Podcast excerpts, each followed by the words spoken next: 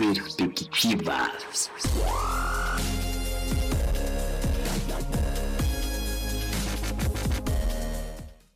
Olá pessoal, bom dia, boa tarde, boa noite, sejam muito bem-vindos a mais um programa da nossa querida Rádio Missile Wave. Você está ouvindo agora o quadro Perspectivas no Movimento Cristão Mundial. É um quadro de muito debate, um quadro muito rico em conteúdo, obviamente com base no livro Perspectivas, que é uma das maiores referências no conteúdo missiológico e missionário, na formação de missionários, na formação de cristãos globais, de mobilizadores. Esse livro, ao longo da história, tanto no Brasil quanto no exterior, tem sido uma grande ferramenta para a mobilização e formação de cristãos com caráter global, com caráter de Deus, né? E hoje nós vamos falar sobre um tema muito especial abordado nesse livro. O autor é o M.R. Thomas, é um, um pastor sênior, né, lá nos Estados Unidos, é um muito bacana assim o conteúdo, a maneira como ele escreve é um conteúdo muito rico e muito denso também.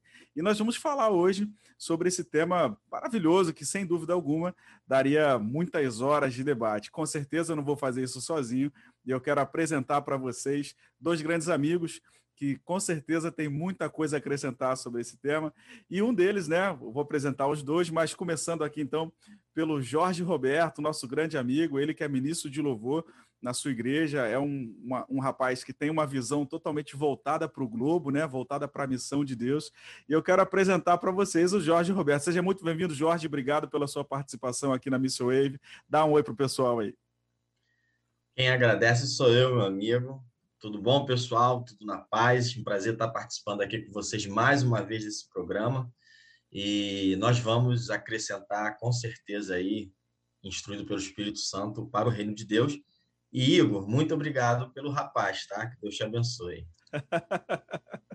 o Jorge é sempre muito simpático, né? Um, um, ministro de louvor que entende tudo de adoração e tudo a ver, né? Tem, tem adoração tem tudo a ver com esse tema, que é exatamente a, o, movimento decisivo, libertando o evangelho, né? Como diz o autor M.R. Thomas. E além do Jorge Alberto, nós estamos aqui com o Luiz Fernando Magão, ele que aceitou o desafio de estar com a gente também. A gente estava aguardando o dia da participação dele no nosso quadro. Seja muito bem-vindo, Luiz Fernando. Muito obrigado pela sua presença aqui na Missão Wave. Eu que agradeço, Igor. Obrigado aí, obrigado pela oportunidade. melhor de tudo, né, estar tá aqui entre amigos e falar um pouco da palavra é sempre bom. Então, eu que agradeço, vai ser um prazer.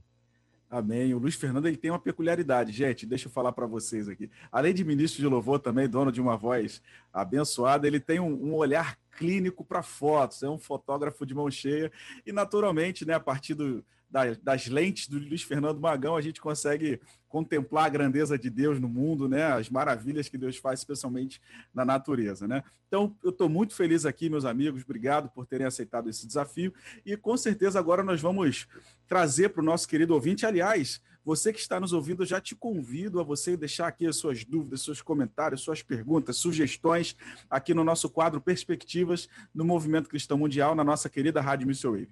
Fique atento, mande suas perguntas, compartilhe com o seu amigo. Aliás, se você conhece alguém que fez o curso Perspectivas, já manda para ele o link desse programa, porque com certeza ele vai gostar muito. Bom, o tema do nosso programa de hoje, meus queridos, é o movimento decisivo, libertando o evangelho só de cara a gente de cara a gente já percebe que é um conteúdo muito bacana e historicamente falando foi um momento de muita importância para a igreja, né? E o autor ele começa trazendo para a gente que a maior crise que a igreja no Novo Testamento ela já enfrentou foi na verdade um choque cultural.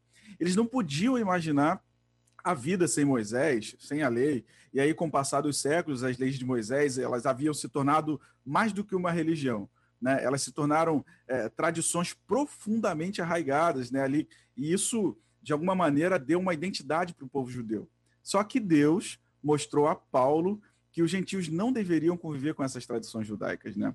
E aí você vê então que Paulo compreendeu que os gentios eles deveriam, aliás, eles não deveriam, né, ser forçados a aceitar o evangelho misturado, atolado de uma confusão sobre o que era graça e o que era tradição judaica. E aí foi exigido que os novos convertidos adotassem um novo conjunto de costumes para fazer parte da família de Deus. E aí eles rapidamente começaram a confundir o evangelho da graça, né, que é recebida pela fé, com as obras. E além disso, se eles adotassem uma nova cultura, se os gentios que se tornassem é, cristãos precisassem uh, abraçar a cultura judaica, se eles adotassem essa nova cultura, naturalmente seriam estranhos para o seu povo. Você imagina como seria um grego travestido de cultura judaica para se tornar um evangelho, um evangélico, né, um seguidor de Cristo, né, um seguidor do evangelho. Então, isso, de uma maneira geral, por sua vez, resultou no evangelho imobilizado, né? Exigir que alguém adote algo além do que se encontra nas escrituras é correspondente a impor um peso que ninguém deve carregar. Então, qualquer coisa além das escrituras, aponta o autor para nós, é excesso. Qualquer coisa que acompanhe o evangelho além das escrituras não deve ser levado adiante. Isso parece óbvio, mas é, é, é algo que geralmente é ignorado. Né? Então, o autor já começa trazendo para nós essa visão de adicionar coisas ao evangelho, né? talvez até o, o, o, que a gente chamaria de sincretismo religioso. O que, que, você acha, Jorge? Como é que você entende esse primeiro, essa primeira colocação do nosso autor M.R. Thomas? É, primeiro de tudo, a gente vê que na, na, na história da igreja, Deus ele está no controle absoluto de tudo, né? A gente vê que a igreja ficou ali em Jerusalém durante um bom tempo, até que viesse o momento de sair. E uma coisa que você falou aí, que realmente é, é a minha visão sobre o sincretismo, o que é o sincretismo, né? É trazer prática, práticas de outras religiões e colocar na, na nossa prática, no, no nosso cotidiano, na nossa forma de adorar, nos nossos cultos. Esse é o ponto que para mim é crucial. Nós temos que respeitar é, as culturas dos outros, nós temos que respeitar é, o costume de um povo, mas na hora de vir para o que vamos fazer para o nosso Deus, ou seja, nossas práticas, que não possa estar trazendo práticas mundanas ou pagãs e querer apresentar elas diante de Deus. E aí, se a gente for falar de sincretismo religioso, a gente vai ver que tem muito dentro de muitas igrejas e talvez isso possa prejudicar a comunhão e a, e a vivência do, dos irmãos aí quando se diz respeito ao evangelho. É verdade. Então já começa já começa a trazer para a gente então uma, uma visão do que é o evangelho puro e simples e do que é um pouco de cultura, né? Como você enxerga isso, Magão? Então, eu acho que uma coisa interessante é a gente verificar que, no, que o, o, texto, quando ele trata, quando ele trata de cultura, é, ele está falando de, de, de, hábitos cotidianos. É, comi, é, comida, é, são é, é, ir trabalhar ou tomar, tomar um banho. Então, quando a gente olha por essa ótica, a gente entende melhor. Claro que nós somos um povo que, que te, temos a cultura do céu, mas não é não é a mesma coisa que uma cultura é, do cotidiano. Porque, por exemplo, se eu sou um brasileiro, sou um carioca, eu como é, feijoada. Se eu vou para um povo que eles não comem feijoada, é, eu, vou, eu, eu, tô, eu tô saindo da minha cultura e entrando em, em, uma outra cultura. Então, quando eu olho por essa ótica, eu, eu entendo melhor. Como que, o, o que que eles queriam é, fazer? Tirar um, um trazendo para os dias de hoje, tirar um carioca do seu convívio e fazer com que ele não coma mais arroz, feijão e transformando ele em uma outra, em, em, em, em um, em um outro povo.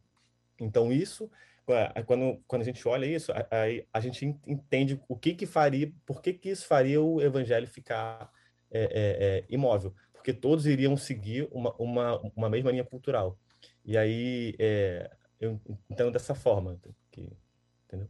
Uhum, claro. E na verdade, a, a, o convite, né, o ser testemunha, como Jesus incumbiu seus seguidores, né, de fazer discípulo em todas as nações, e dizendo que eles deveriam ser testemunhas em Jerusalém, toda a Judéia, Samaria, até os confins do mundo, é, se a gente coloca uh, barreiras, né, porque na verdade, quando a gente olha para as culturas, né, pegando o gancho aqui do que o Magão falou, né, uma determinada cultura e, outro determinada, e outra determinada cultura, uma frente à outra, elas são diferentes.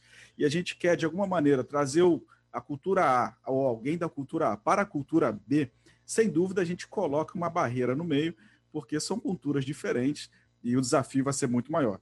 É, é, é interessante quando há uma difusão da mensagem do evangelho na mesma cultura e ela se propaga com muito mais naturalidade, haja vista que não tem barreiras entre amigos, entre vizinhos, entre pessoas do mesmo povo que se entendem e se identificam como sendo de uma mesma região, de uma mesma cultura. E aí, durante uh, o tempo em que os discípulos, durante o tempo em que Jesus permaneceu com os discípulos, ele revelou-se como o Filho de Deus. E aí ele treinou seus discípulos para essa tarefa que eles tinham pela frente de fazer discípulos, de fazer seguidores de Cristo, né? E aí a obra de missões, ela teve um início espetacular, essa obra de evangelização, de propagação e difusão do evangelho, a gente vê o relato disso lá em Atos 2, no Pentecoste, né? E aí o Espírito Santo veio, como prometido, e o evangelho ele foi pregado a um público de judeus de homens mistos vindo de todas as nações debaixo do céu, está relatado assim, né? E aí seguiu-se então uma enorme reação, e milhares de pessoas creram em Cristo, a gente vê isso lá em Atos 1 a 12, né? A descrição dessa história. E exatamente nesse cenário de Atos, né, a gente vê um crescimento do evangelho de Jerusalém a Antioquia, no período de cerca de, de mais ou menos ali 12 a 14 anos. E aí, depois de receber o Espírito Santo, os primeiros discípulos foram capacitados a compartilhar o evangelho. Qual que é a importância do Espírito Santo nesse processo, meus amigos? Já que ah, o relato de Atos é, eles receberam o Espírito Santo e a partir daquela mensagem, né, gente de todos os lugares foram ouvindo e crendo no evangelho. Fala para a gente, Jorge, qual que é a importância do Espírito Santo nesse processo? Bem, a importância é, na minha visão, total. Vou até ler aqui um, um versículo que retrata isso muito bem. Está em Atos 1, versículo 2. Até o dia em que ele foi levado para o céu, antes de ir para o céu, ele deu ordens pelo poder do Espírito Santo aos homens que ele havia escolhido como apóstolos. Isso daqui é a parte onde a Bíblia relata que Jesus está sendo subindo para o céu e as ordens que ele dá para os discípulos que no caso ele, Jesus, tinha recrutado, vem pelo poder do Espírito Santo. Essa ação de Jesus já é guiada pelo Espírito Santo. Então, a gente vê que tudo que envolveu ali o início da igreja primitiva foi direcionada pelo Espírito Santo. E aí, como você falou, eles ficaram esperando ser, ser revestidos, serem é, cheios do Espírito Santo, para depois sair para fazer essa missão. E por que eu acho que o Espírito Santo ele tem total controle. Porque o evangelho é, é, é simples, é anunciar que eu não posso nada e Deus pode tudo. Então, se eu vou anunciar que Deus ele é o Todo-Poderoso e que eu não posso fazer nada sem Ele, eu tenho que estar sendo direcionado por um ser maior que eu, que me dê esse entendimento. E quando eu fale isso, as pessoas possam olhar e ver que aquilo é verdade. A gente vê o exemplo do, dos pescadores, eram pescadores, eram homens simples, e quando chegou falando em outras línguas, é, e aqui essas línguas a gente sabe que era, como você também falou, vinham pessoas de todos, judeus de todos os lugares do mundo, eles moravam em outros lugares, mas isso era a festa do Pentecoste, essa festa era uma comemoração da, da, da colheita, né, da, da, do plantio que tinha sido bem sucedido, eles vinham ali para Jerusalém para festejar o sucesso da, da, das suas, das, do seu trabalho no campo e vinham de todos os lugares do mundo. Eles eram judeus, mas moravam em outros lugares. Ali tinham até pessoas que eram judias, mas que tinham nascido em outros países, falava, não falava a língua local, falava a língua de onde eles moravam. E ali os pescadores simples chegava lá um exemplo. Tinha uma pessoa que falava é, o grego, e aí vinha um pescador que não, não dominava esse idioma e começava a conversar com ele acerca do reino. Então, esse era o milagre. Então, ali foi, nesse evento de Atos, foi visto que o homem não poderia fazer aquilo que estava sendo feito se não fosse dado pelo Espírito Santo. Esse é o pontapé inicial do Evangelho. E nessa pregação de, de, de Pedro aí na praça nesse dia, mais de, se eu não me engano, mais de duas mil pessoas ou três mil pessoas se converteram nessa pregação. Três, né? Então, então, se não fosse o Espírito Santo, não, não, não, o homem, aquele Pedro e aqueles pescadores não conseguiriam fazer isso. E isso vem até os dias de hoje. Se não fosse ele, nós não estaríamos aqui conversando acerca desse assunto. Eu tendo a concordar, né, obviamente, com o Jorge. O Espírito Santo é, é, é quem dá a base, quem deu a, a, a base para a construção da igreja. E aí, quando a gente lê João 16, 8, é, diz, né, quando ele vier, convencerá o mundo do pecado, da justiça e do juízo. Então, todo todo trabalho, até os dias de hoje, vem, vem sendo feitos pelo, pelo Espírito Santo. E é interessante também a gente entender que ele, ele não só é a base para a igreja, mas ele também divide a igreja da não igreja. Porque 1 Coríntios 2, 14 diz assim: Ora, o homem natural não aceita as coisas do Espírito de Deus, porque ele, lhe são loucura e não pode entendê-las, porque elas se, se discernem espiritualmente. Então é interessante a gente ver por essa ótica também que ele não é, não é só o, a, a, a base, né? É, a, a, o alicerce da, da, da, da igreja, mas também ele, ele, ele dif diferencia aqueles que são igreja dos que não, não são e que não conseguem com, compreender porque ainda não tem o Espírito Santo. Então, é, o Espírito Santo ele, ele, ele foi o fundador e até hoje ele nos ajuda a alcançar vidas, porque nós sabemos que quem convence é o Espírito Santo e, e nenhuma obra pode ser feita se não for pelo Espírito Santo de Deus. Olha que bacana, né? A gente já começa a seguir uma linha muito interessante da soberania de Deus, de como ele é o controlador e o soberano condutor da história, né? É, é, nós vemos desde o início da criação o Senhor muito presente, muito ativo, e ao longo da história, a partir do.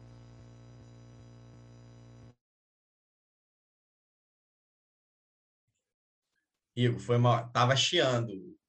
Agora parou. Beleza, vou cortar daqui. É, quando você entrou, acho que foi quando ele entrou, né, Luiz? Começou o ruído. Começou a chiar.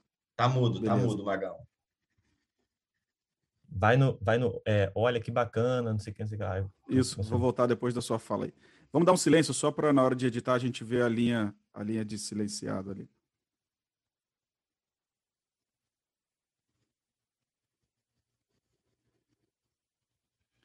Olha que bacana, né? A gente vê desde o início da história é, o Deus soberano, o Deus criador. A gente começa então a seguir nessa linha aqui no nosso, no nosso programa, né, de ver Deus como estando sempre presente, sempre muito ativo e se revelando como o condutor de fato da história, né? Inicialmente lá como criador, depois no ministério de Jesus e agora por meio da ação do Espírito Santo, né? A gente vê que a primeira pregação pública assim, né, de grande expressão, é, é, onde houve grandes conversões, né, a partir da vida de Cristo, foi justamente por meio da ação do Espírito Santo. Agora eu quero é, é, instigar aqui os nossos participantes aqui, nosso querido ouvinte, e também nossos amigos debatedores aqui na mesa, é, a pensar nesse cenário. Imagina Jesus Cristo, a pessoa com a qual nós convivemos nos últimos três anos, é, dedicamos a nossa vida nos últimos três anos a andar com ele. Ele simplesmente subiu ao céu e a gente viu ele subindo.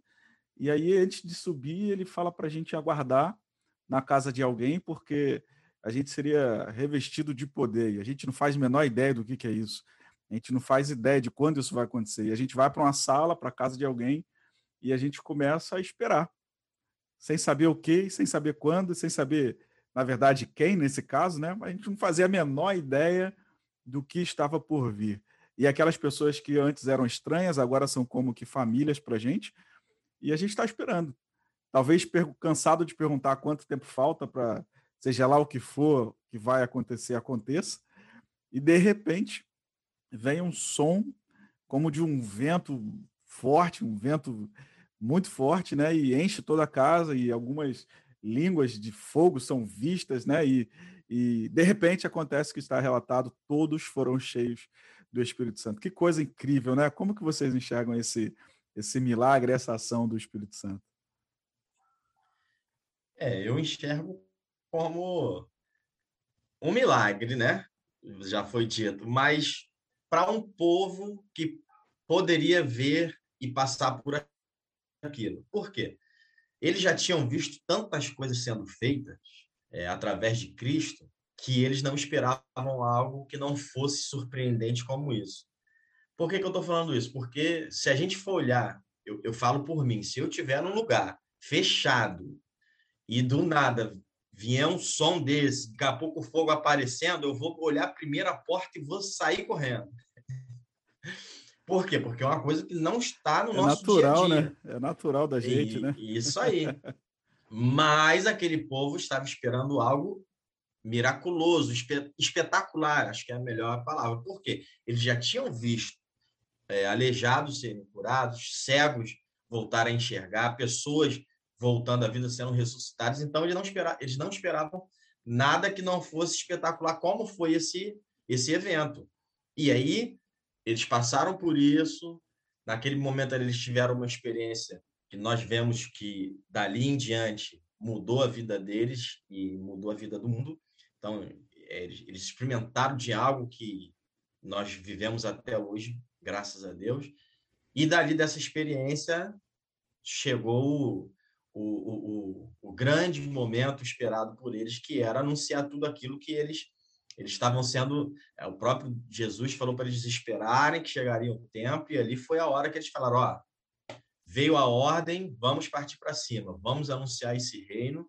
E aí foi o que a gente já relatou: saíram, foram para as praças e sem olhar para quem eles eram, porque se talvez e isso é uma coisa importante de ser falado e até acho que isso daí vai de cultura para cultura também, mas é, se eles olhassem para o que eles representavam para a sociedade, eram pessoas simples, humildes, talvez eles iriam se segurar. Não, mas quem sou eu para falar para aqueles camaradas que estão ali ricos, poderosos, tal, tal, tal, que vieram de outra nação aqui cheio de dinheiro, tal, tal, tal. Quem sou eu?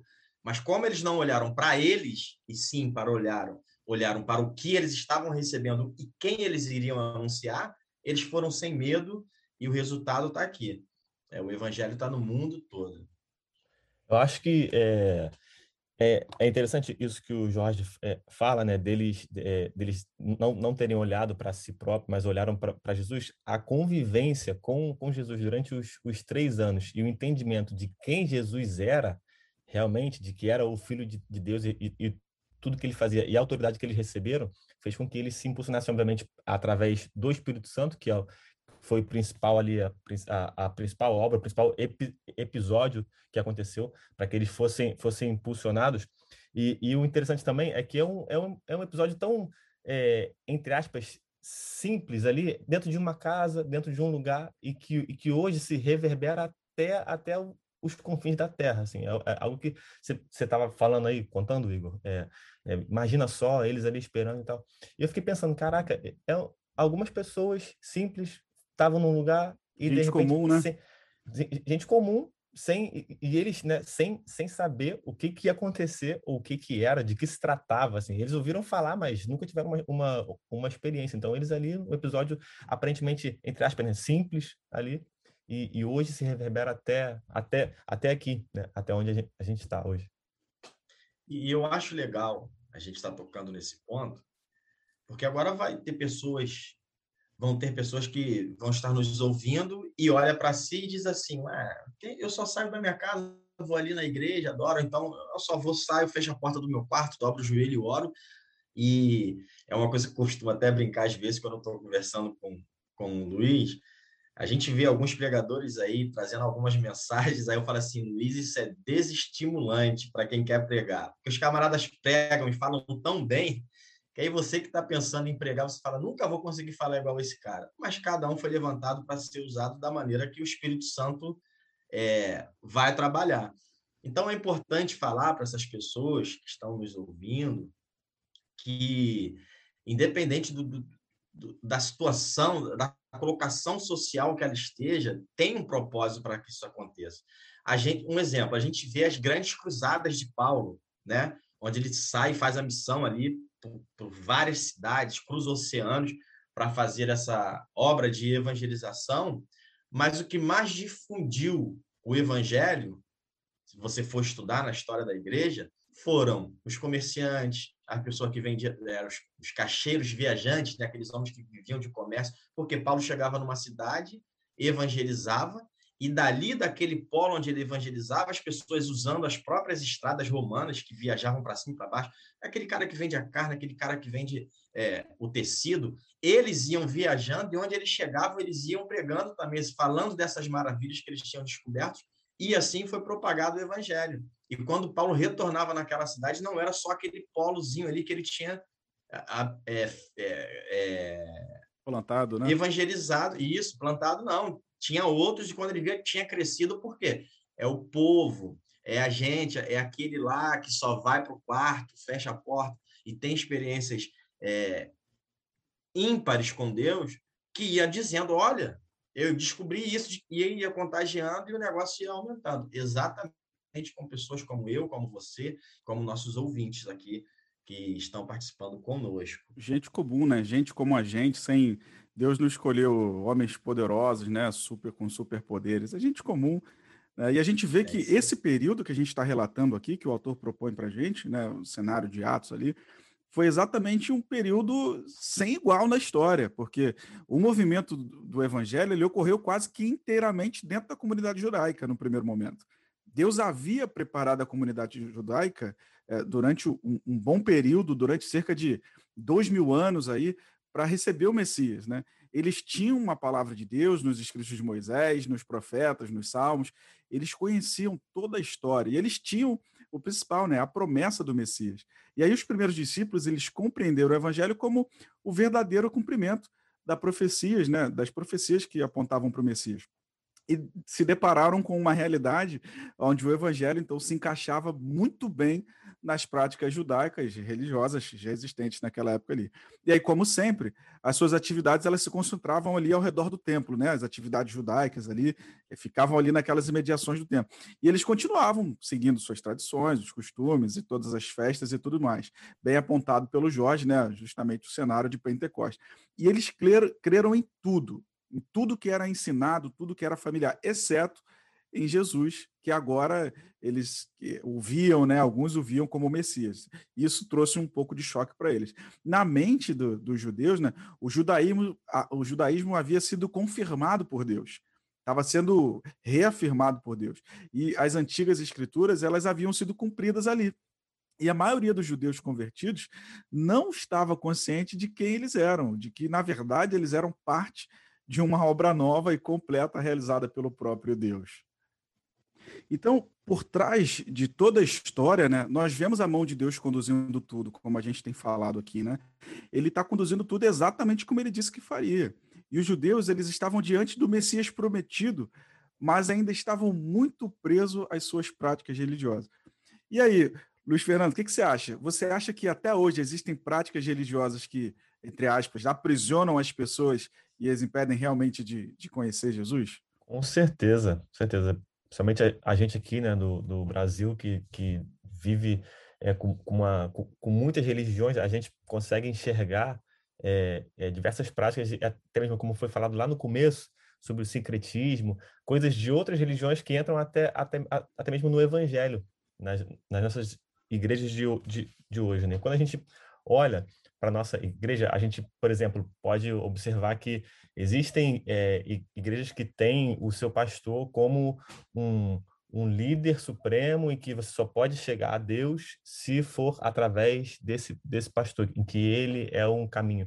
Essa é uma, é uma prática de outras religiões e que hoje domina ali uma, uma certa porcentagem ali né, de algumas, algumas igrejas que, é, que nós vemos aqui no Brasil hoje, hoje em dia. E quando a gente vai também para outras religiões, a gente pode até falar do catolicismo, é que tem hoje muitas práticas que nós consideramos como religiosas e que atrapalham, que aprisionam as pessoas de conhecer verdadeiramente Jesus Cristo e experimentar dessa liberdade que temos de, de ir diretamente a, a Ele através do Espírito Santo, sem intermediários.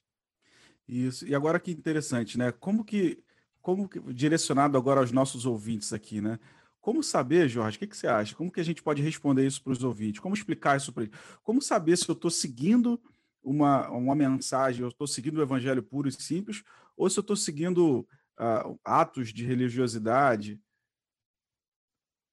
Cortou a tua pergunta aí. É, travou aqui para mim. E aí, quando eu vi só não sei o que, traços de religiosidade, eu não sei o que tu perguntou. Vamos lá de novo? Foi mal, vai. Vai, silêncio aí para a gente cortar.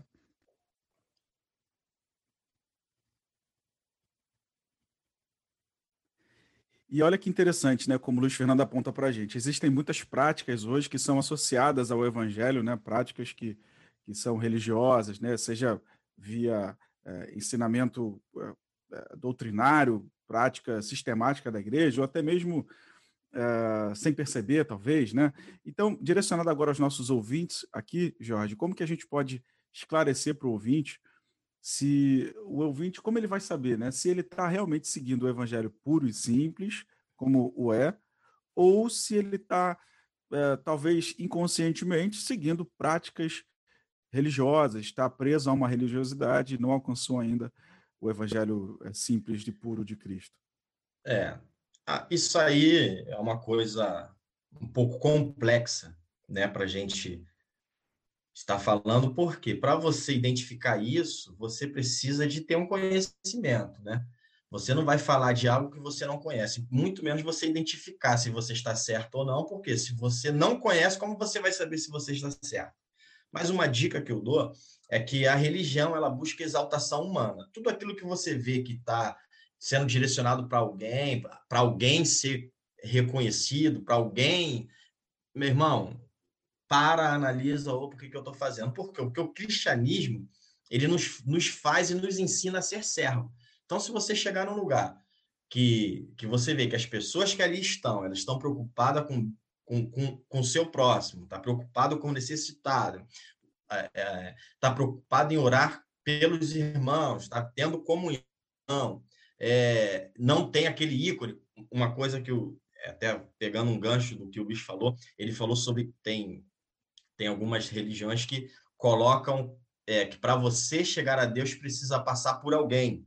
Mas tem outros também que, além de colocar que para você chegar a Deus você precisa passar por alguém, para Deus chegar a você, tem que passar por aquele lugar para vir para você também. Então, quando você identificar essas coisas, meu irmão, analisa e fala assim: ó, preciso sair daqui porque isso não é evangelho, né? O evangelho é que puro e simples é, é assim, falando a modo grosso, é aquele que rasgou o seu véu, como a gente costuma ouvir muito esse, esse, essa frase, isso significa o seguinte, meu irmão, não precisa de intermediário para você estar tá falando com Deus. É, é, a graça é isso, é que já tem esse intermediário que é Cristo e é você e Deus. Então, quando você quiser falar com Deus, é, vá para o seu quarto, fecha a porta para falar as coisas mais íntimas, mas não é só no quarto, não. Se você estiver dirigindo e quiser falar com ele, fala. É, você tem acesso livre direto. E para ele te responder, não vai precisar de ninguém também, não ele vai direcionar a sua vida, vai falar contigo com certeza aí, sem intermediário. A gente sabe que quando o evangelho chega a determinadas culturas, né, ele, ele traz uma mudança, né? A pessoa leva uma determinada prática de vida. E aí o evangelho chega, né? O cristianismo chega. A gente entende que ele vai trazer algumas transformações, algumas mudanças na vida dessas pessoas, né? E aí uh, uh, essa, essa que é a linha sensível que precisa ser entendida, né? O que que eu preciso deixar, o que que é a minha cultura, o que que vale a pena, por exemplo, aqui, se a gente for subir uma tribo indígena ou qualquer cultura tribal, uh, seria de se olhar com estranheza se chegássemos lá em volta da fogueira com um terno e uma gravata ou uma determinada roupa que é, seja estranho e cobrar que aquela cultura tribal se vista dessa mesma forma. Então, há de se pensar que o evangelho ele entra naquela cultura, exige algumas mudanças, obviamente, algumas transformações, mas a gente precisa saber o que, que realmente precisa ser transformado. E Estevão né, nos conta a Bíblia que ele deve ter compreendido que seria impossível a mensagem do evangelho ficar confinada às fronteiras da cultura judaica. Né, que o evangelho ficasse aprisionado dentro daquela cultura da onde ele nasceu, né? Ele com certeza percebeu que o templo os seus rituais, os seus costumes, era coisa do passado, né? E é tanto que a defesa dele, quando ele foi preso, revela que ele compreendeu acerca dos propósitos de Deus. Né? Ele foi conduzido ao Sinédrio sobre a acusação de haver falado, entre aspas, né, contra o lugar santo e contra a lei. Né? Então, Estevão foi apedrejado até a morte, e aí se deu aquela perseguição deflagrada, né? E muitos judeus convertidos eles foram forçados a fugir de, Jerusalém, e para eles o templo deixou de ser o lugar central da adoração. Né? O evangelho ele fora, a partir de agora, geograficamente ampliado. Né? E os que foram dispersos por causa da tribulação que sobreveio a Estevão e, e, e se espalhou por todos os, os, os que agora se tornaram cristãos, né? eles se espalharam, então, esses perseguidos, mas não anunciaram a palavra a ninguém, senão somente aqueles judeus ali que eles já conheciam e identificaram que eram da mesma cultura. Esses cristãos, eles acreditavam que Jesus ele era propriedade exclusiva dos judeus. E aí, do seu ponto de vista, eles eram, entre aspas, aqui, os herdeiros do evangelho, né? Porém, alguns deles, eles falavam né, aos gregos, alguns deles compartilhavam. E esse fato é de grande importância, né? Como que você enxerga isso, Magão? O evangelho segundo o plano de Deus, ele é supracultural. Né? Ele nasceu na cultura judaica, mas o evangelho não é judaico. O evangelho ele é supracultural, né? ele, ele, ele não se amolda a essas culturas, ele transforma as culturas. Né? E da, da perspectiva humana, isso acontece. Né? Como que a gente enxerga isso? Vou dar um exemplo prático aqui. Se a gente chega, uh, captando aí do exemplo anterior, numa cultura tribal, onde nascem crianças gêmeas e um gêmeo é entendido como bem e outro do mal. E a criança precisa ser enterrada viva porque ela é do mal naquela cultura. Aí o evangelho chega. Como como transformar isso, né? Como mostrar isso, é, mostrar essa verdade? Ou uma cultura onde é, o homem tem cinco, seis, sete esposas. Quando o evangelho chega, como que isso, como se dá essa transformação no seu entendimento? Não, eu acho que assim é tudo é um, é um conjunto né, é, que, que é trabalhado de, de forma é, como que eu posso explicar? Existem elementos dentro do, do, do evangelho que fazem com que tudo é, tra converja para transformar a vida das, das pessoas. E, e o Espírito Santo ele está em primeiro lugar é, nisso nisso tudo, porque é, é muito complicado quando a gente é, é, é, é, fala desse desse assunto de, de uma cultura ter algo como como como como mal e a gente pensar em, em, em, chegar nesse lugar e já porque a gente tem um entendimento de que ah, vamos vamos lá pregar o evangelho vão falar para essas, essas pessoas e dizer que o que elas têm que fazer é isso aqui e ponto final. Mas quando a gente vai numa, numa cultura dessa que, que não conhecemos e eles têm esse como você como esse exemplo que você deu um, um a, eles fazem algo que para para a gente é visto como ruim mas para eles é visto como uma, uma coisa super, no, no, no, super normal é complicado a gente chegar já com o pé na porta então o que o que, que eu acho a gente tem tem que chegar através do Espírito Santo pregar o evangelho explicar, olha, é, expl explicar o básico. Primeiro começar devagar explicando o básico. Olha só, existe um Deus que se fez carne, entregou na, se entregou na cruz e morreu por, por você para te dar perdão. Eu não posso chegar e falar, ó, olha só, o que você faz está errado, porque é, a, Bíblia diz isso. Porque a gente vai estar tá querendo fazer o trabalho do próprio Espírito Santo, porque é ele quem convence, é ele que faz com que a pessoa mude as suas atitudes. Então, quando você tem essa, essa questão de, de eles enxergarem como uma coisa ruim, você tem que chegar com mais calma. Agora, um, um, aqui já eu botando um, um, outro exemplo, se eles tivessem, é, se na, na visão deles não fosse ruim, é, é, por exemplo, existem tribos aqui no Brasil que enterram crianças que nascem com deficiência. Né, porque pode dar um custo maior para a tribo, ou, ou, não vão conseguir a, a, acompanhar pode atrapalhar o desenvolvimento da, da, da tribo. Só que para eles, se, se, se essa criança sobreviver em outro lugar, não tem problema nenhum. Então, nesses casos, a gente pode até intervir para poder salvar essa vida. Mesmo chegando em uma, em uma tribo que é desconhecida, é, é, a gente pode estender a mão e ajudar, visto que eles não olham com maus olhos essa a, a, a, a salvação dessa, dessa criança ou desse bebê podendo viver em um outro lugar. Mas quando se trata de uma tribo que enxerga isso com, mal, com maus olhos, eu acho que seria ruim chegar já impondo que eles não façam isso, até porque isso, isso vai impedir que, que, que o evangelho seja pregado e, e pode até causar a morte daquele que está indo pregar querendo impor algo que, é, que eles não estão acostumados, ou que nunca ouviram, ouviram falar. Obviamente vai ser visto como alguém hostil, querendo interferir na, na cultura que já está posta deles. Então, deixemos o próprio Espírito Santo trabalhar e convencer, pregando o evangelho de forma pura e simples. É, e Eu pode acho. até fechar as portas, né, para o evangelho, para que Exatamente. outro missionário, o precursor chegue. E aí, Jorge, e complementar com relação é. a isso aí? Não, então, eu acho que o difícil é entrar nesses lugares, né? São lugares fechados, tem cultura que não aceita que você chegue de jeito nenhum. Mas depois que você conseguiu entrar e teve abertura para poder falar, aí a gente vai naquele versículo: Conhecereis a verdade e a verdade vos libertará. Não vai ser eu que, que vou libertar, que vai libertar aquele povo. Vai ser a verdade que eu prego. Então, qual é a verdade que nós estamos falando? É o evangelho. Então, acho que esse tempo, e se vai ser tirado isso da cultura dele, isso daí já não é com a gente. O nosso papel é falar, é, falar sem colocar nada, sem agregar nada que a Bíblia não fale. Se a gente pregar que está na Bíblia, simples e, e reto, isso daí vai ser, vai ser consequência e com certeza vai, vai haver uma mudança nessa cultura, porque isso daí é alguma coisa que, que fere os princípios bíblicos, mas não vai ser no nosso tempo, vai ser no tempo de Deus.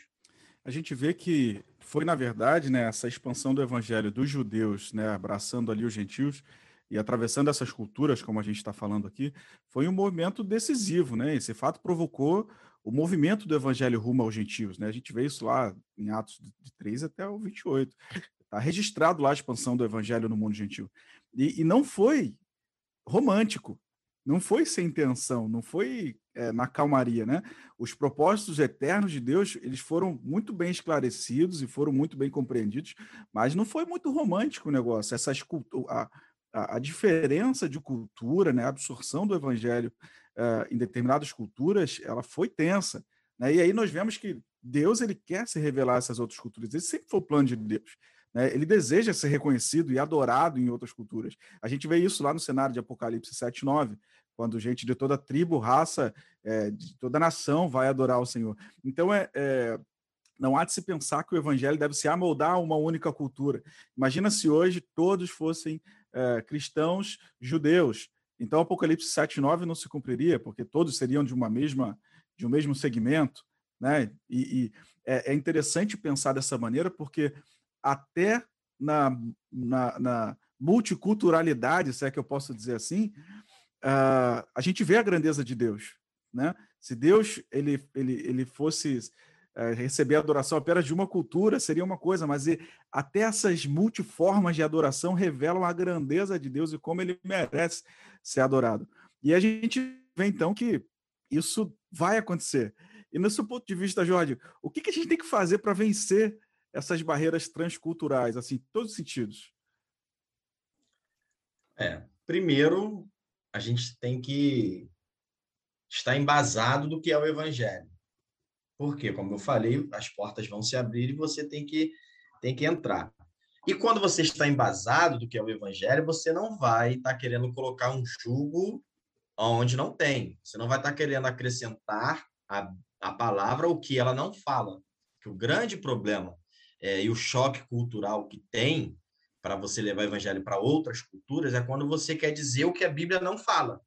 Porque na, é, um exemplo que eu vou dar aqui é até polêmico, tá? Isso daqui é polêmico, mas é uma, uma, uma questãozinha que é uma cultura, e a gente vive isso no Brasil em, em muitas denominações, que é a questão de você só poder pregar em alguns cultos se você estiver com terno e gravata.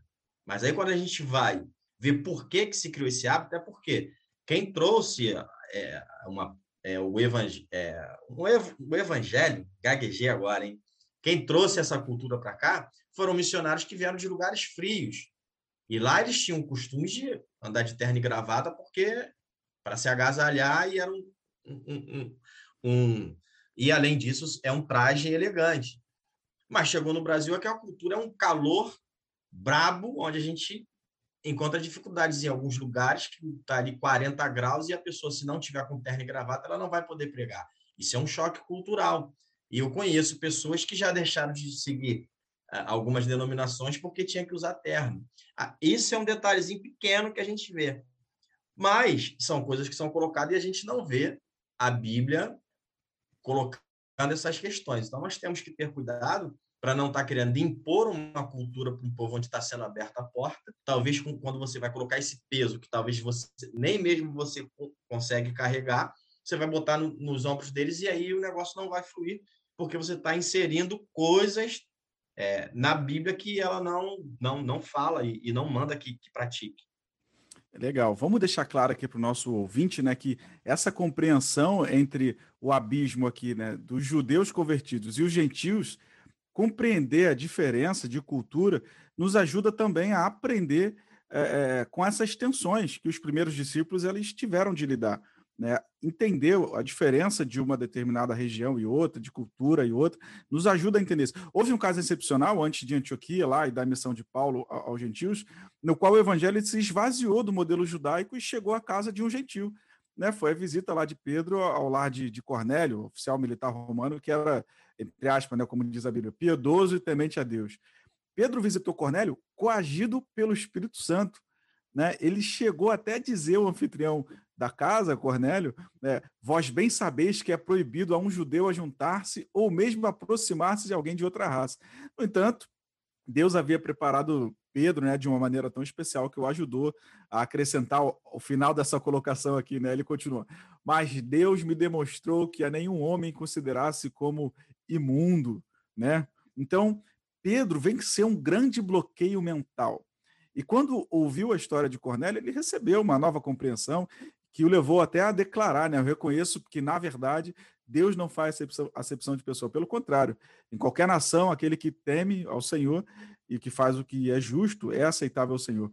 E aí, Magão, Luiz Fernando, fala para gente, até que ponto a cultura ela deve ser conservada, é, é, e para o caso de culturas poligâmicas, como a gente falou, e para o caso de culturas que, é como se já falou aqui, né, que tem essa, essa, o caso de crianças é, deficientes, como que é essa, essa, essa observância né, da diferença das culturas?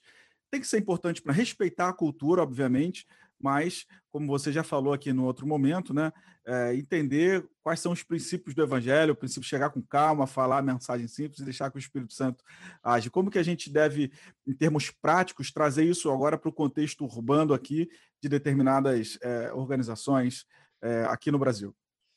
É, então, eu tenho, tenho uma, uma, uma opinião, né, até sobre essa questão do, do terno e gravata, é, se, se seria é, o, o, ideal, né, tipo, pregar de terno e gravata numa, numa tribo. Claro que o terno e gravata em si não, mas eu acho que é interessante a gente identificar quais são, é, quais são as referências que essas pessoas têm de pessoas boas, de, de algo que é bom e algo que é, que é ruim. Por exemplo, tem uma, uma tribo que acha que o cachorro é um demônio. Eu nunca vou entrar com um cachorro numa, numa coleira nessa, nessa tribo. Em, em compensação, de uma tribo que acha que o cachorro é, o, é, um, é um deus. Eu posso, para ajudar a minha entrada, entrar com o cachorro no, nos, nos, nos, braços, ou entrar. Né? Porque quando a gente tem que identificar quais são, quais são os, os códigos de uma sociedade. Quando eu olho para uma pessoa, tenho uma pessoa chegando e ela desce de uma Ferrari, um, um senhor desce de uma, de uma Ferrari. Qual que é a minha primeira impressão? O cara tem dinheiro e pode ser alguém importante. Eu vejo alguém descendo de um fusquinha e falo, ah, esse aí provavelmente não tem muito dinheiro. Então a gente tem que entender quais são os, os códigos de, de, cada, de cada povo, de cada cultura e utilizar, porque Deus dá estratégia para a gente, utilizar isso ao nosso favor para a pregação do evangelho. E aí, até que ponto a cultura tem que ser preservada? Assim, é uma, é uma resposta simples, né? mas não simplista, que, até o ponto que o evangelho não seja ferido. A gente tem que sempre seguir baseado no evangelho. E aí, caso né, para culturas poligâmicas é complicado, e mais ainda crianças que enterram seus filhos. Mas como eu já disse antes, caso isso não fira a cultura, eu posso ajudar de imediato, ajudar as crianças que estão sendo mortas. Mas caso isso venha ferir essa cultura, eu tenho que ajudar gradual, gradualmente, pregando gradualmente o evangelho, porque é o Espírito Santo que vai se encarregar de transformar essas vidas. E nessa, nessa passagem de Cornélio que você citou, Igor, eu vejo um, se você ler, você vai ver um exemplo do que é, é como tratar com a cultura que não não está de acordo com a mensagem do reino. Se você for ler esse texto, você vai ver que um anjo aparece para Cornélio, porque Deus viu que, que ele era um homem bom, enfim. E aí ele pergunta o que deve fazer. A função do anjo não é pregar, ele fala: ó, não sou eu que vai te falar o que deve fazer, quem vai te falar é Pedro e diz que ele vai chegar. Simultaneamente, Deus fala com Pedro e manda ir até Cornélio. Então, Cornélio já estava esperando Pedro chegar. Lembrando que Cornélio é de uma, de uma cultura romana, onde eles, eles veneravam imperadores, eles tinham esse hábito de venerar autoridades e pessoas importantes. E quando Pedro chega naquele lugar, ele já estava esperando, primeira coisa que ele faz é se prostrar diante de Pedro. Então, quando ele se prostra diante de Pedro, Pedro já quebra essa, esse hábito dele, da cultura dele. Ó, se levanta porque eu não sou digno de ser adorado. Sou tanto homem quanto você. Aí já mostrou o que eu uso muito esse, esse texto para hoje em dia para falar para pessoas que adoram algo que não seja Deus. Mas isso daí é um exemplo de uma, de uma ruptura na, na cultura. Isso daqui, eu não vim aqui. O que eu vim te falar já começou ensinando. O que eu vim te falar, que o anjo falou que eu falaria é isso: não vai adorar homem, não vai se prostrar diante de ninguém, somente diante de Deus. Na minha visão, isso daí já é uma ruptura e já é uma separação do que pode e o que não pode diante de Deus, sendo cultural ou não. E aí, justamente com essa atitude, né, Jorge, é, Pedro começou a explicar o evangelho a todos que haviam se reunido na casa de Cornélio, que estavam lá, né? Antes mesmo de terminar, Deus já confirmou a mensagem, né, enviando o Espírito Santo. E os judeus convertidos, diz a Bíblia, né, que admiraram-se, porque também os gentios, aos gentios foi derramado o Espírito Santo. Pedro, no entanto, teve alguns problemas quando regressou para Jerusalém. Né? Os judeus convertidos de lá começaram a questionar, dizendo: ah, você entrou na casa de um homem circunciso, comeu com ele. E aí Pedro explicou o que, que havia acontecido. E com isso, os que o, o, estavam criticando também louvaram a Deus, né? porque entenderam que foi concedido é, aos gentios o arrependimento para que alcançassem a vida. E esse primeiro episódio oferece assim uma sombra, um vislumbre das lutas que os primeiros discípulos eles experimentaram para compreender a obra de Deus, a expansão do evangelho. Mas as verdadeiras tensões e os conflitos, na verdade, ainda estavam por vir, porque Deus ainda levantaria Paulo para levar o evangelho aos gentios. Né? E aí provavelmente demorou vários anos para que Paulo pudesse entender os propósitos de Deus em relação aos judeus e em relação também a todos os povos. Ele entendeu que o evangelho de Cristo ele era diferente da lei das tradições judaicas e que a salvação era pela fé em Jesus Cristo, independente da, da, da lei ele percebeu que o evangelho da graça era para todos e não e, não tinha aquela diferença entre judeu e gentil. Muitos gentios aceitaram a Cristo nessa época. E a partir daí, o evangelho começou a semear, ser semeado em solo gentil. Alguns judeus convertidos, provavelmente de Jerusalém, da Judéia, eles não concordaram com a mensagem de Paulo. Eles diziam: é, é, se vocês não, se, não forem circuncidados, segundo o costume de Moisés, vocês não podem ser salvos. E essas pessoas, elas foram entre aspas, corrigir né, o evangelho que Paulo pregava, acreditando que ele havia omitido a necessidade da circuncisão. Ele não informava, Paulo não informava os gentios o que eles deveriam observar é, de costume judaico. Ele também não havia instruído a guardar os dias de festas, os dias santos. O que Paulo fez foi simplesmente anunciar o evangelho a, a, a, a parte da cultura judaica. Né? E quando Paulo ficou sabendo que esse povo estava desmentindo Paulo, entre aspas, né? estava contra-pregando né? Ele ficou furioso. E aí, na Assembleia lá em Jerusalém, alguns dos judeus convertidos insistiam que era necessário circuncidar e determinar que eles observassem a lei de Moisés. Né? E aí, depois de muita discussão, Pedro recordou o episódio que aconteceu lá em Cornélio, que a gente acabou de falar, e as lições que surgiram daquela experiência.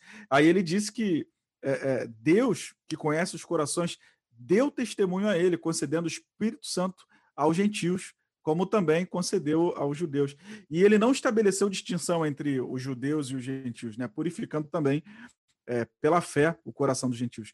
Depois disso, Pedro tocou nas questões fundamentais, né? Ele fala assim: agora, pois, por que tentais a Deus, pondo sob a serviço dos discípulos, né, um jugo que nem os nossos pais puderam suportar e nem nós? Né? E Paulo e Barnabé vem falar logo em seguida, e a Bíblia diz que toda a multidão ficou silenciada passando a ouvir o que eles dois estavam contando, quais os sinais e prodígios Deus fez por meio deles aos gentios. Né? E aí a gente observa que existem muitos perigos de se acrescentar tradições ao evangelho, de se acrescentar mediadores, né? como bem falou aqui o, o Luiz e o Jorge, né? e o nosso querido ouvinte né? precisa entender e, claro, reafirmar isso, não há outro mediador senão Jesus Cristo, a Deus. Né? E o evangelho hoje, o autor coloca para nós aqui que a pureza e a mobilidade do evangelho elas estavam em jogo naquele dia. Né? A essência do evangelho ela foi diferenciada da sua origem cultural. Então, até onde as boas novas teriam ido se Paulo tivesse perdido aquele debate naquele dia? Todo o movimento de seguidores de Cristo, chamado de o caminho, né, o próprio Cristo, teria sido terminado com a, uma dessas centenas de, de, de, seitas oriundas aí dos fragmentos do judaísmo, que agora já não existem mais. Em vez disso, Deus orquestrou uma mudança surpreendente. Né? Para seguir a Cristo, os gentios não tinham mais que se tornar judeus. Deus abriu a porta da fé para aquelas nações. Né? Então, para a gente caminhar aqui para o final, a nossa conclusão aqui, direcionado para o ouvinte, né? A linguagem do evangelho, ela, ela deve ser. É, e aí, eu rapidamente aqui caminhando para o final, quero ouvir dos nossos queridos debatedores aqui. A linguagem do evangelho mais eficaz é a linguagem do amor? Sim. Inclusive, é, eu, é o amor, né? Porque isso daí é o mandamento que Jesus deixou ali, amar o seu próximo, ter Deus acima de todos. E a, maior, a melhor forma de você identificar se você está praticando isso é vendo como a sua família, como a sua família fala de você. Então, se você estiver amando os de dentro da sua casa é o primeiro passo, depois amar o resto do mundo vai ser muito fácil. É, eu acho que é, são duas palavras, né? O amor e o serviço. São, são as duas coisas que, que, que caracterizam o cristão, assim. Porque, claro, a gente sabia que... A gente sabe que o evangelho, é, ele, ele, ele chega através da palavra, mas, é, mas é, são através das nossas ações, nosso serviço ao, ao, próximo, em que ele, obviamente, através do Espírito Santo, vai ser consolidado na, na vida das, das pessoas que nos, que nos cercam. Porque não adianta a gente falar sem que a gente sirva, sem que a gente ame também o nosso próximo. É verdade, né? E aí a gente vê que uh, o autor deixa para nós uma reflexão aqui, né? Antes que eles pudessem obedecer à grande comissão, os discípulos, né, e levar o evangelho a todas as nações, eles tiveram primeiro de separar a, a glória ilimitada de Jesus dos modelos culturais judaicos, né? Então, esse é o nosso desafio hoje também nós devemos separar Jesus das nossas tradições, das nossas ações religiosas, do nosso cristianismo. Né? Nós também devemos livrar o evangelho das emendas que temos feito à graça de Jesus Cristo. Nós também temos de estar prontos para saudar as formas em Cristo, as formas né, em que Cristo ele, ele é obedecido, mas de um, de um modo diferente, né, entre as diversas culturas. Né? Só então o evangelho continuará a seguir em frente sem nenhum tipo de impedimento. Muito obrigado, meus amigos aqui, Jorge, Roberto, Luiz, Fernando Magão, caminhando para o final aqui do nosso encontro aqui, do nosso quadro Perspectivas da nossa Rádio Wave. Rapidamente, quais são as suas palavras finais, Luiz Fernando Magão, de reflexão, para que o nosso querido ouvinte possa carregar, pelo menos durante o seu dia aqui? Primeiro, agradecer né, a oportunidade de estar aqui compartilhando com os nossos irmãos, nossos ouvintes. E dizer que não, não, não tenham medo, porque o Espírito Santo está com vocês, independente daquilo que você faça. Claro, a Bíblia ela é clara quando, quando diz quer, quer comais, quer bebais, quer faças qualquer outra, outra coisa, fazer tudo para a honra e glória do nome de Jesus Cristo. Então, o Espírito Santo vai com você aonde quer que você for, ele vai te ajudar não só a cumprir as suas tarefas culturais diárias, mas também a pregar o, o evangelho e incluir mais pessoas na cultura do reino. Amém, amém. Muito obrigado, Luiz Fernando, pela sua participação aqui, por ter aceitado o convite de estar com a gente. Jorge Roberto, fala para o nosso querido ouvinte qual é a sua reflexão e a sua palavra final. É, quero primeiro, primeiramente também agradecer esse espaço que foi aberto, porque aqui estamos tratando do reino e sabemos que vamos estar alcançando alguém que precisava de ouvir essas palavras, seja para se converter, seja para dar um outro rumo para a sua vida, seja para resolver alguns questionamentos que elas possam estar tendo em suas vidas e falar para os nossos ouvintes que, independente de onde estejamos vivendo, o segredo é estarmos pautados pela palavra, buscar esse conhecimento para até mesmo discernir o que é bom e o que é ruim e ter a certeza que somos canal, somos é, instrumentos de Deus e que através do Espírito Santo vamos estar propagando essa palavra para que aqueles que são escolhidos possam estar ouvindo esse chamado e fazer parte conosco desse povo maravilhoso que um dia vai estar na glória com o Pai eterno. Muito obrigado, meu amigo. Deus abençoe a todos aí, a você também. Amém. Muito obrigado pela participação, querido Jorge, querido Luiz Fernando.